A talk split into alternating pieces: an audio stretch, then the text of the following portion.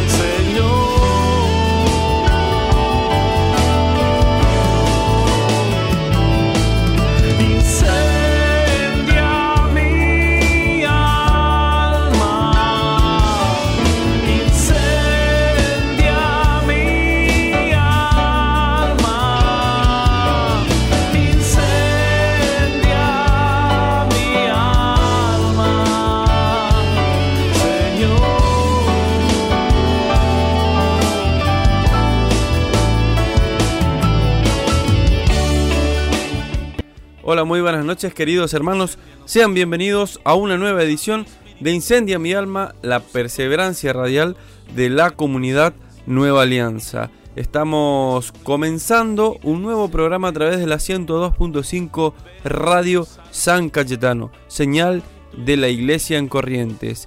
En el día de hoy eh, me gustaría compartir con todos ustedes, eh, compartir un curso eh, un curso de crecimiento y formación personal. Eh, ese es el tema del día de hoy que quiero compartir con todos ustedes.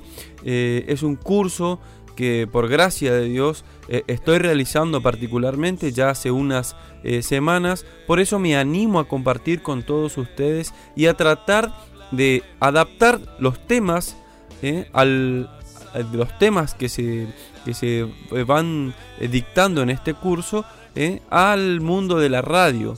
Espero poder hacerlo y que sea de fácil comprensión también para todos los que están escuchando. Este curso del que le estoy hablando es brindado por el doctor Pablo Muñoz Iturrieta. Para el que no le conoce, el doctor Iturrieta es de San Juan, pero vive ya hace muchos años eh, en Canadá. Es doctor en filosofía política, máster en psicología filosófica y es el autor del libro Atrapado en el cuerpo equivocado que gratamente lo recibí hace unas semanas y que próximamente cuando lo termine de leer también lo vamos eh, a abordar eh, eh, vamos a abordar el contenido en varios el contenido de ese libro en varios programas de Incendia mi alma. Como les decía este curso del que estoy realizando a través del canal de YouTube del, doctor, doctor Pablo Muñoz Iturrieta, eh, al cual todos pueden acceder porque es de libre y gratuito. Eh, me animo a compartir con todos ustedes porque eh, los temas que se van a ir tratando y que de los cuales se trata este curso son muy interesantes que nos pueden ayudar a nuestra vida espiritual y principalmente a la formación de de la eh, nuestra principalmente a una formación particular y a la educación de, nuestros hijos. En, la primera sesión eh, que vamos a tocar en el día de hoy es la búsqueda del triunfo. ¿eh? Pero ¿qué tipo de triunfo? No el triunfo de este mundo, sino el triunfo del carácter personal y el triunfo del crecimiento espiritual. Como dice esa gran frase de la escritura, busca primero el reino de los cielos y su justicia y, todas esas cosas se darán por añadidura, nos dice Mateo, Mateo en el Evangelio de Mateo en el capítulo 6, versículo 33. Eh, entonces, ¿qué significa buscar el reino de Dios y su justicia? Y en el contexto de educar a un niño o de un crecimiento personal. Eh, en la respuesta a todas estas cuestiones vamos a ir encontrando la clave para la educación de nuestros hijos y también para el crecimiento personal de cada uno de nosotros. Comenzamos entonces con esta propuesta interesante para todos, eh, un nuevo programa de Incendia mi alma.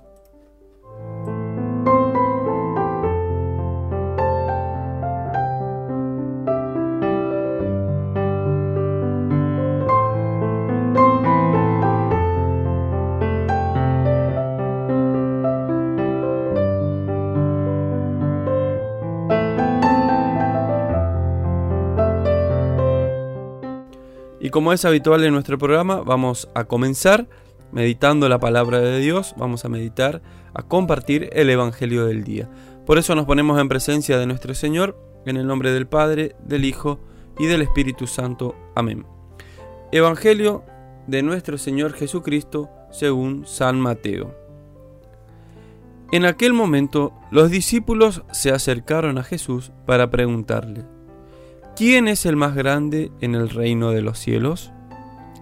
Jesús llamó a un niño, lo puso en medio de ellos y dijo, Les aseguro que si ustedes no cambian o no se hacen como niños, no estarán en el reino de los cielos.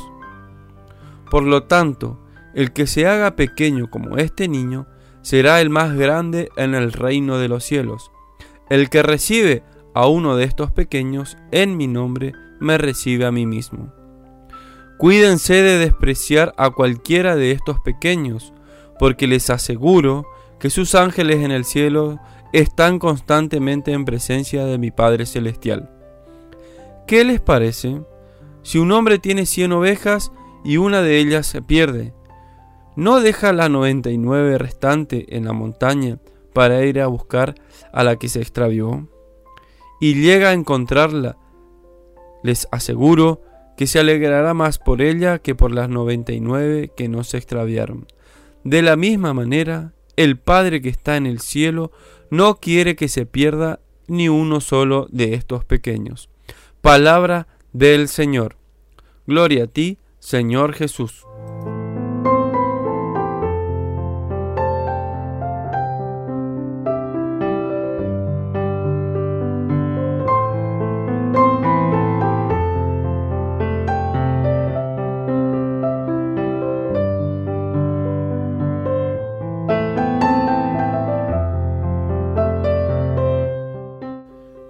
Para meditar la palabra del día de hoy vamos a escuchar la palabra del fray Nelson Medina.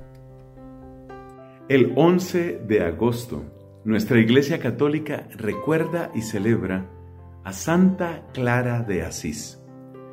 Es posible que en tu vida como cristiano y católico hayas conocido monasterios de monjas clarisas, pero el nombre oficial de ellas es damas pobres.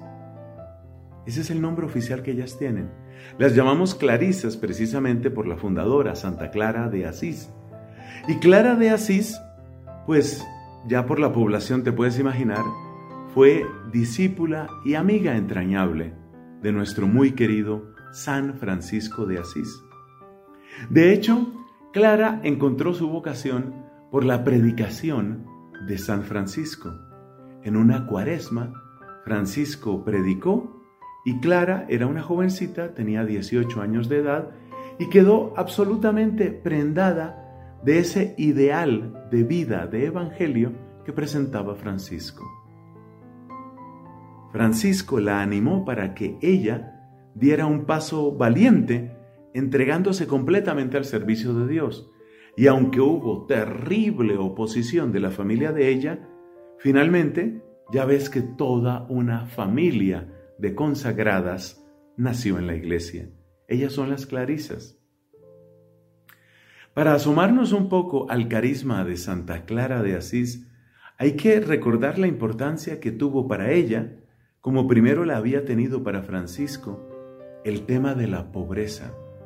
No es algo tan fácil de entender, porque hay muchas razones por las que una persona puede ser pobre. Una persona puede ser pobre por obligación, por ejemplo allí donde hay injusticia. En muchas sociedades hay terrible desigualdad y la desigualdad produce pobres. Es una máquina que produce pobres. Son personas que no quisieran eso, pero porque se les paga de una manera injusta, eh, porque hay un maltrato social o una discriminación racial o cualquier otro tipo de causa, resultan en la pobreza. Esta la podemos llamar una pobreza obligada, forzosa. Luego también está el caso de las personas que han llegado a la pobreza por un fracaso, un fracaso en una inversión, un fracaso en un negocio. Es muy triste ver que, por ejemplo, una de las consecuencias de esta pandemia es que muchas personas que habían luchado y que están luchando y que quisieran luchar por sus sueños, sus emprendimientos, sus empresas, de repente se ven en la pobreza. Es decir, se trata, se trata de un fracaso. No es algo que la persona haya querido. Hizo lo que podía, pero como se dice a veces en mi país, no se le dieron las cosas. No es fácil. Hay otro tipo de pobreza, es la pobreza de aquella persona que ha sido irresponsable. Incluso tenemos el caso, no es lo más frecuente, pero tenemos el caso de personas que en cierto momento llegaron a gozar de una cierta fortuna, pero la perdieron. Es el caso de la pobreza irresponsable. Entonces, fíjate, hay pobreza por marginación o por injusticia. Vamos a llamarla por injusticia. Pobreza por injusticia. Hay pobreza por fracaso. Hay pobreza por irresponsabilidad. Pero la pobreza de la que habla Clara cuando escogió ese nombre de damas pobres, cuando habló de pobres, esa pobreza, que es la, característica hermosa de este carisma franciscano vivido por las clarisas, no consiste ni en una pobreza por injusticia, ni pobreza por fracaso, ni pobreza mucho menos por irresponsabilidad. Es una pobreza por elección. Y esto sorprende mucho. Esto sorprende muchísimo porque una persona, sobre todo en el caso de Clara, que tenía una vida, podríamos decir, bastante cómoda. Dados los estándares de la época, estamos hablando de primera mitad del siglo XIII, más o menos es el centro norte de Italia, la posición de ella pues era, era una posición buena. Ella tenía una familia bastante acomodada. ¿Qué puede hacer que una persona en esas condiciones busque la máxima sencillez? No morir de hambre, pero sí la máxima, máxima sencillez, la máxima sobriedad. ¿Cuál es el secreto de ese despojo?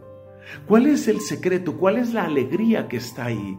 Porque una de las características de la pobreza verdaderamente elegida es la alegría. Y una segunda característica es que cuando la persona realmente toma este camino inspirado por Dios, esta persona tiene una gran misericordia. Misericordia, alegría y pobreza van muy unidas en Clara como estuvieron siempre muy unidas en Francisco. ¿Cuál es el secreto que puede hacer que una persona viva eso? Pues ese secreto consiste en tres cosas. Primero, en un unirse al misterio de Cristo. Acuérdate que Cristo dijo a aquel joven rico, pero él no le hizo caso, Vende todo, dáselo a los pobres y ven conmigo. Es decir, tener como único tesoro a Jesucristo y en Él tenerlo todo. Ahí está secreto de pobreza, alegría y misericordia. Acuérdate que ese triángulo tiene que ir siempre junto. Si la persona vive pobreza, pero una pobreza con amargura, una pobreza que siempre está acusando, acusando, esa no es, esa no es de verdad, esa no es, esa no es la de Francisco, esa no es la de Clara. Entonces, La primera parte de este secreto es ese seguir el camino de Cristo. Lo segundo, una experiencia constante, intensa de la providencia de Dios. Es decir, ver a Dios obrando, podríamos decir, en tu vida cotidiana, en tu, en tu realidad cotidiana. Sentir a Dios sosteniéndote es algo absolutamente precioso. La providencia, una experiencia profunda de la providencia. Y tercero, la pobreza da una tremenda libertad. Porque efectivamente, cuanto más depende una persona de su posición o de su prestigio o de sus amistades o de sus ganancias, en el fondo más esclavo es. Acuérdate Juan Bautista que no tenía nada y por eso su voz era libre, libre. El mismo Cristo, el mismo Cristo, precisamente porque no le debía nada ni a los sumos sacerdotes, ni a los fariseos, ni a los escribas, como no le debía nada a ninguno de esos grupos y a ninguna de esas personas podía hablar con libertad. Trae libertad. Entonces estos son bienes preciosos de la pobreza. La unión con Cristo sin ataduras, sin obstáculos. Luego, la experiencia profunda de la providencia. Y luego, una gran libertad. Bendita sea Santa Clara de Asís.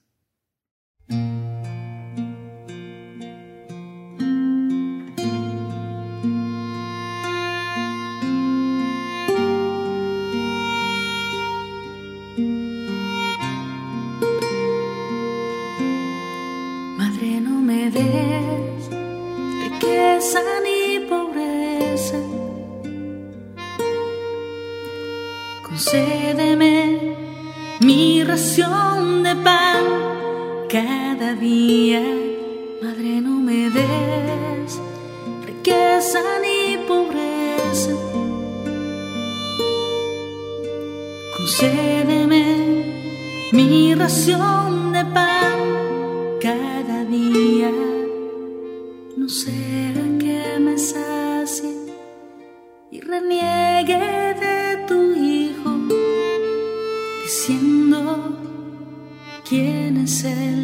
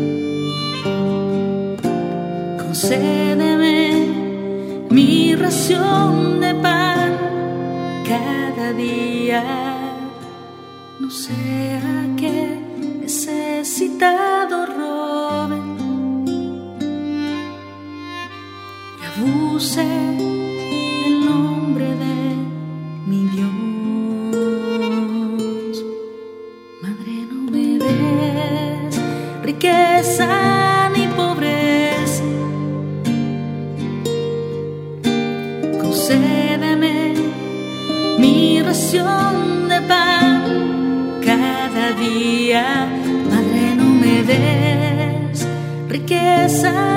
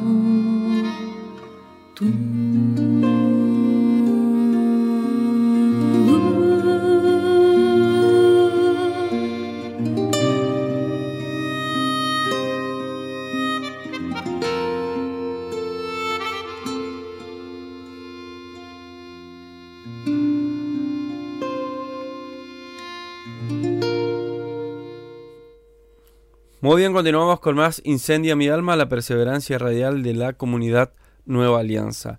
En el programa del día de hoy decíamos que vamos a compartir eh, este curso brindado por el doctor Pablo Muñoz Iturrieta que nos habla del crecimiento y formación personal. En la primera sesión vamos a compartir la búsqueda del triunfo. Como les decía, este curso está orientado tanto para aquellos que tienen hijos como para los que no lo tienen.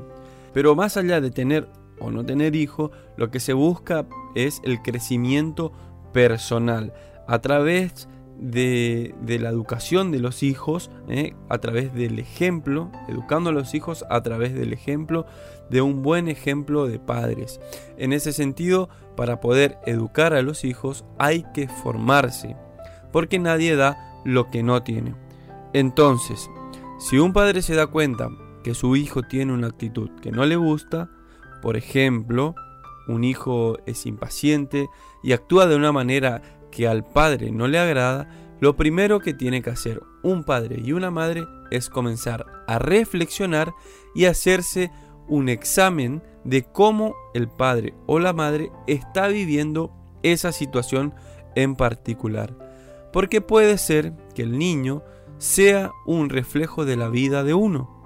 Y no es que uno conscientemente quiera eso para nuestros hijos, pero tal vez de modo inconsciente estamos actuando de una manera que el niño lo lleva a desenvolverse de un modo determinado. Este curso está basado en, como les decía, en un estudio que el doctor Pablo Muñoz Iturrieta viene desarrollando hace muchos años y que además fue experimentado en cientos de niños y que ha funcionado en cientos de niños. Por eso es necesario mucha constancia y dedicación para vivir de una mejor manera, para forjar una buena familia, especialmente para mejorar las relaciones familiares que en este sentido son esenciales para poder llevar adelante esta práctica con nuestros hijos. En este sentido, como les decía, hay que mencionar que ninguno viene de una familia perfecta y es porque ninguno de nosotros somos perfectos, porque a lo largo de la vida, por más que hagamos lo mejor para nuestros hijos, ellos van a percibir la realidad de una manera muy distinta a la que lo percibimos nosotros. Entonces, como padre, se puede esmerar, uno como padre se puede esmerar muchísimo, pero muchas veces los hijos extrañamente lo pueden percibir como un eh, abandono o una falta de cariño y de tantas otras maneras. ¿Cuántas madres hay que se esfuerzan por sus hijos y luego muchos años después esos hijos le dicen a la madre, mamá, yo siempre estuve eh, o tuve la percepción de que quería más a mi hermano menor o a mi hermano mayor. Eso pasa siempre y eso crean heridas debido a la percepción familiar del hijo. Por eso es importante saber la percepción que los hijos tienen de los padres y qué piensan de cada uno. Porque tal vez esa, esa percepción del niño nos va a dar un termómetro de qué cosas tenemos que mejorar, pero también puede suceder que el niño falsamente está recibiendo una impresión que, que nosotros eh, no queremos comunicar en absoluto pero sin embargo hay que prestar atención porque seguramente el niño está necesitando cariño, por ejemplo, o el niño está necesitando atención y esa atención no se la estamos dando. Pero esta atención eh, muchas veces no se la dan por malo ni por falta de amor a los hijos, sino porque tienen la cabeza en otra cosa. Y a veces es necesario dejar todo por esos hijos.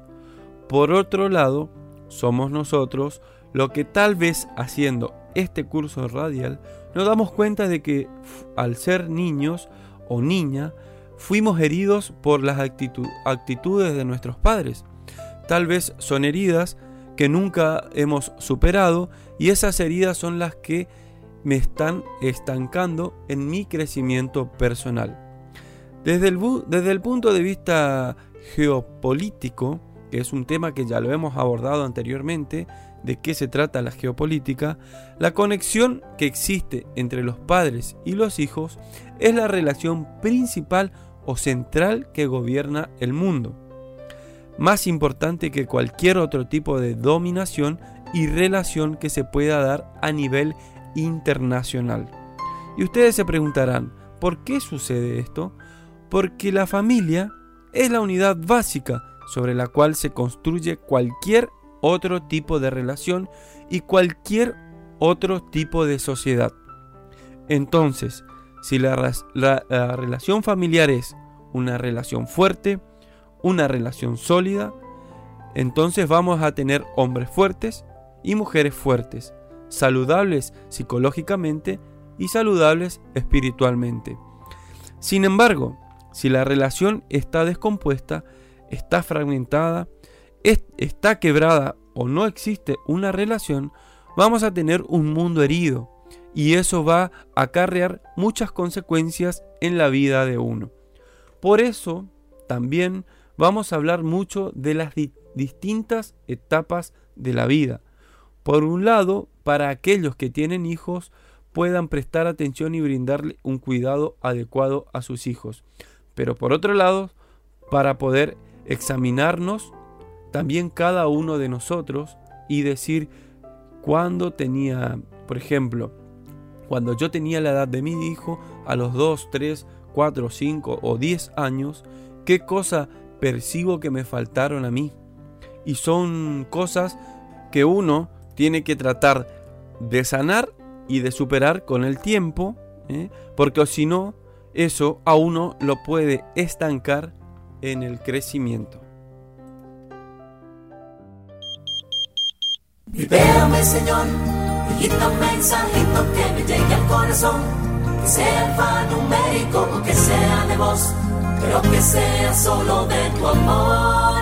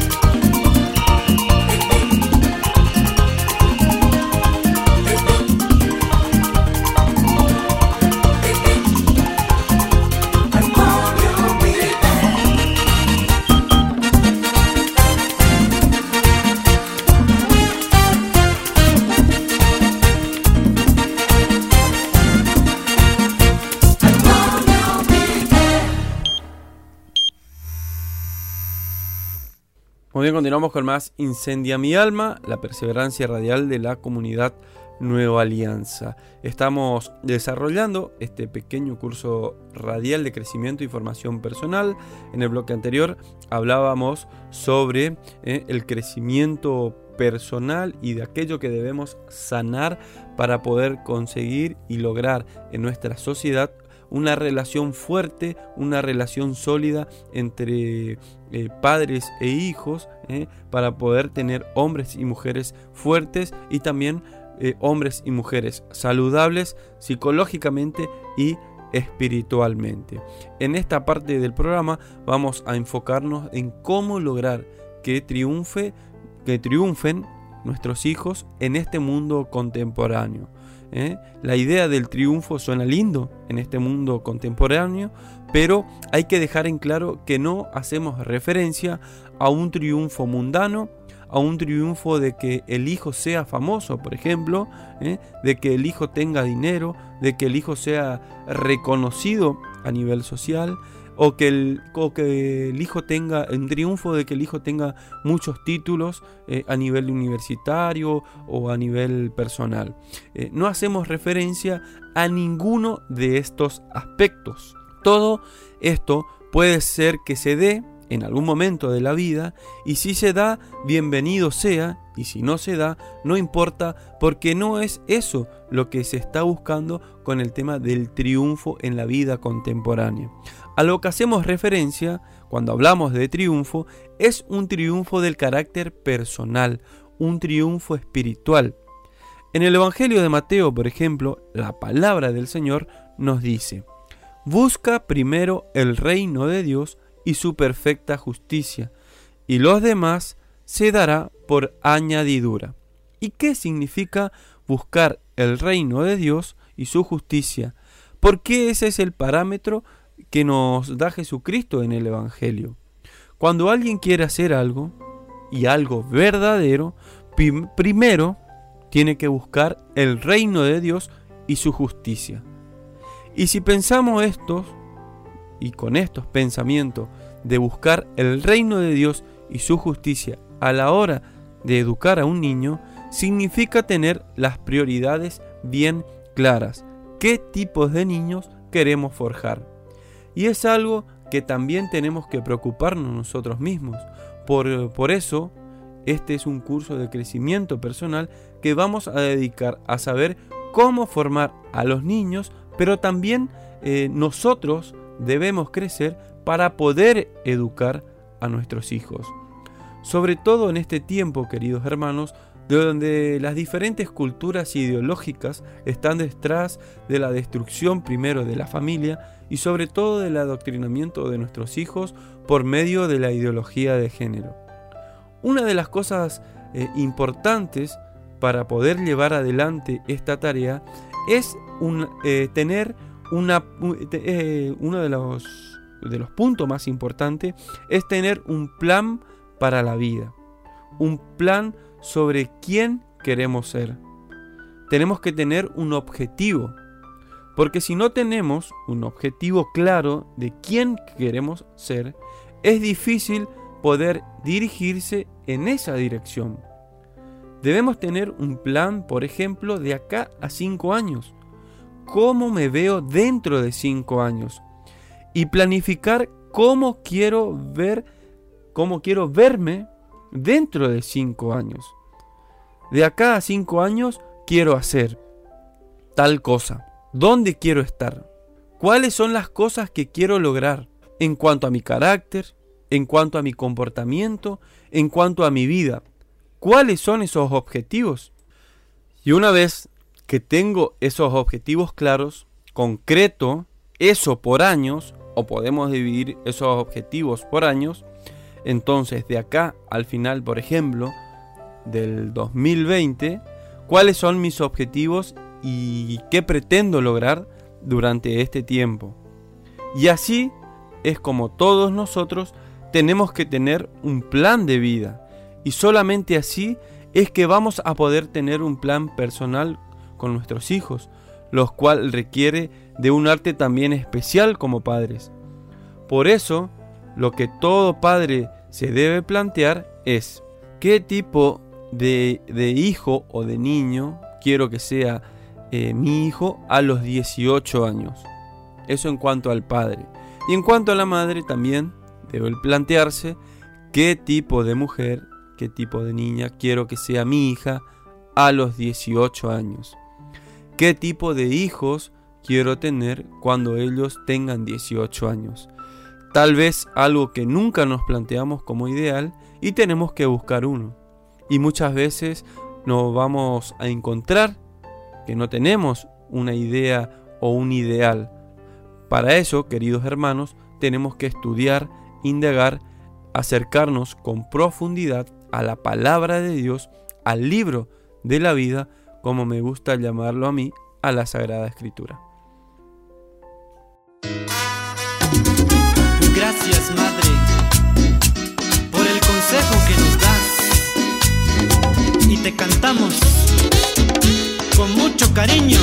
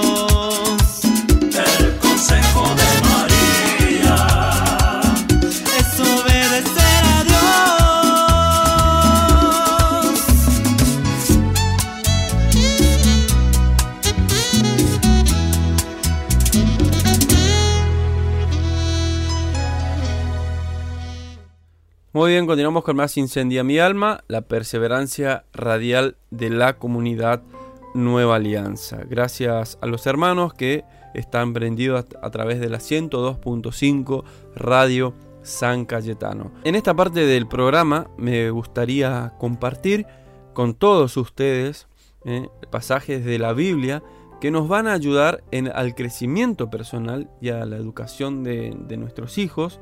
También nos va a ayudar eh, en nuestro matrimonio para poder educa- educar al que es casado y para aquel que no tiene hijo o es soltero, también la Biblia nos tiene algo para compartir. Por ejemplo, para los padres y esposos, en el pasaje de la Biblia de Efesios 5, 5, capítulo 5, versículo del 21 al 33, nos habla de la docilidad de los esposos eh, uno con otro, de la esposa al esposo y viceversa.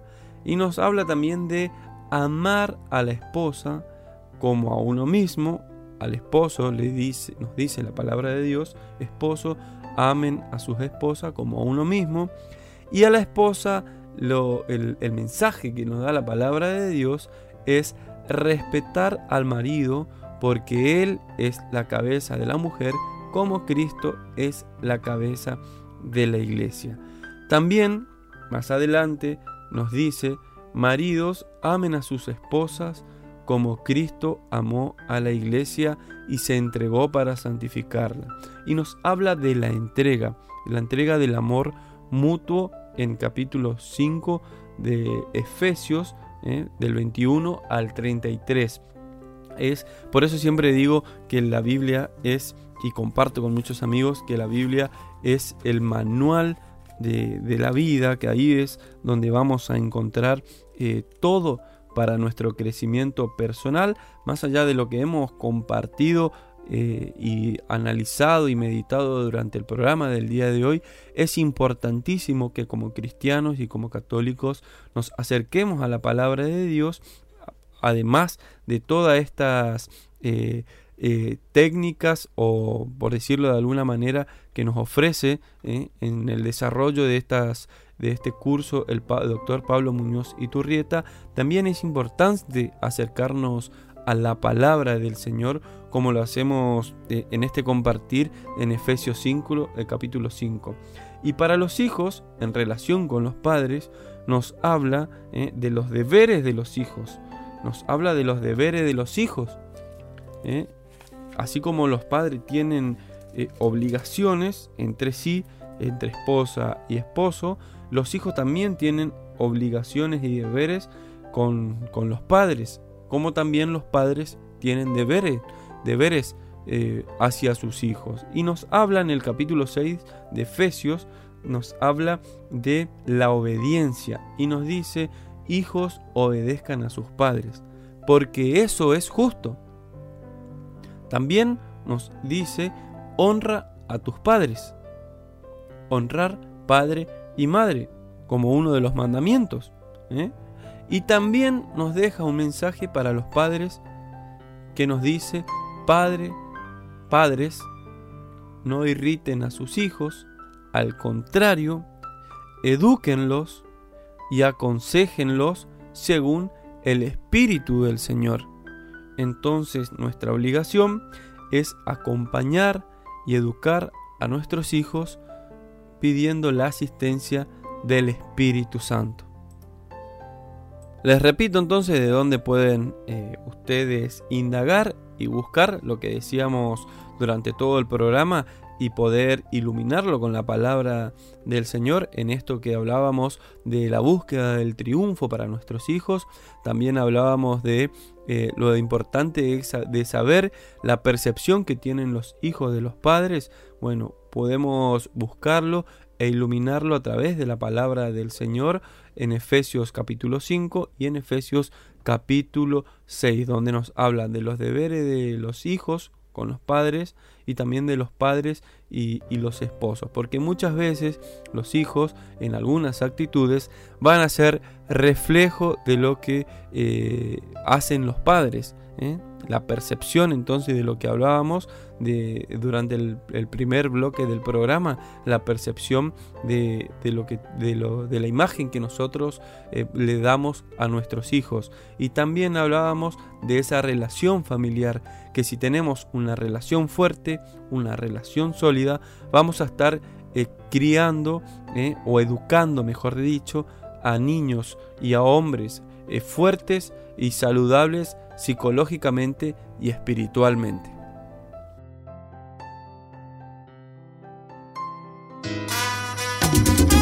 Gracias, Madre, por el consejo que nos das. Y te cantamos con mucho cariño y respeto. En Canaán de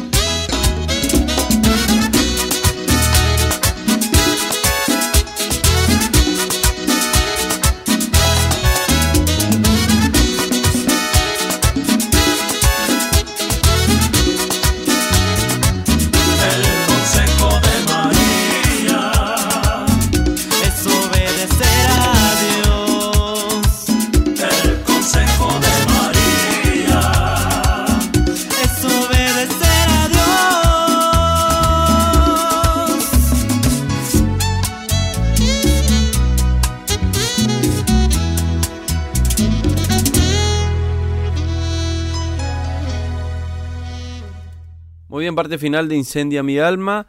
Gracias a todos aquellos que se han enganchado a través de la 102.5 y también a través de la página de Facebook de la comunidad Nueva Alianza. Eh, les recuerdo que este programa se vuelve a repetir los días miércoles a las 22 horas. Y para el próximo programa vamos a estar eh, dando continuidad al, al programa del día de hoy en este curso de crecimiento y formación personal. Les recuerdo que hoy hablábamos sobre la búsqueda del triunfo en, en esta primera sesión, sobre la búsqueda del triunfo y sobre eh, también eh, la educación de nuestros hijos. Nada más para compartir, nos volvemos a encontrar en la próxima edición de Incendia mi alma. Chao.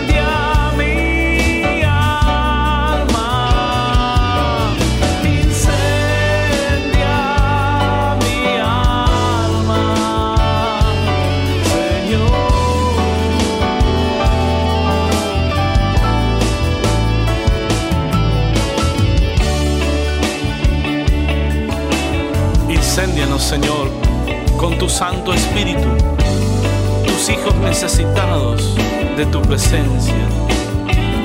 Hoy te suplican y te dicen, ven, Señor, ven con tu Santo Espíritu, Santo Espíritu de Dios.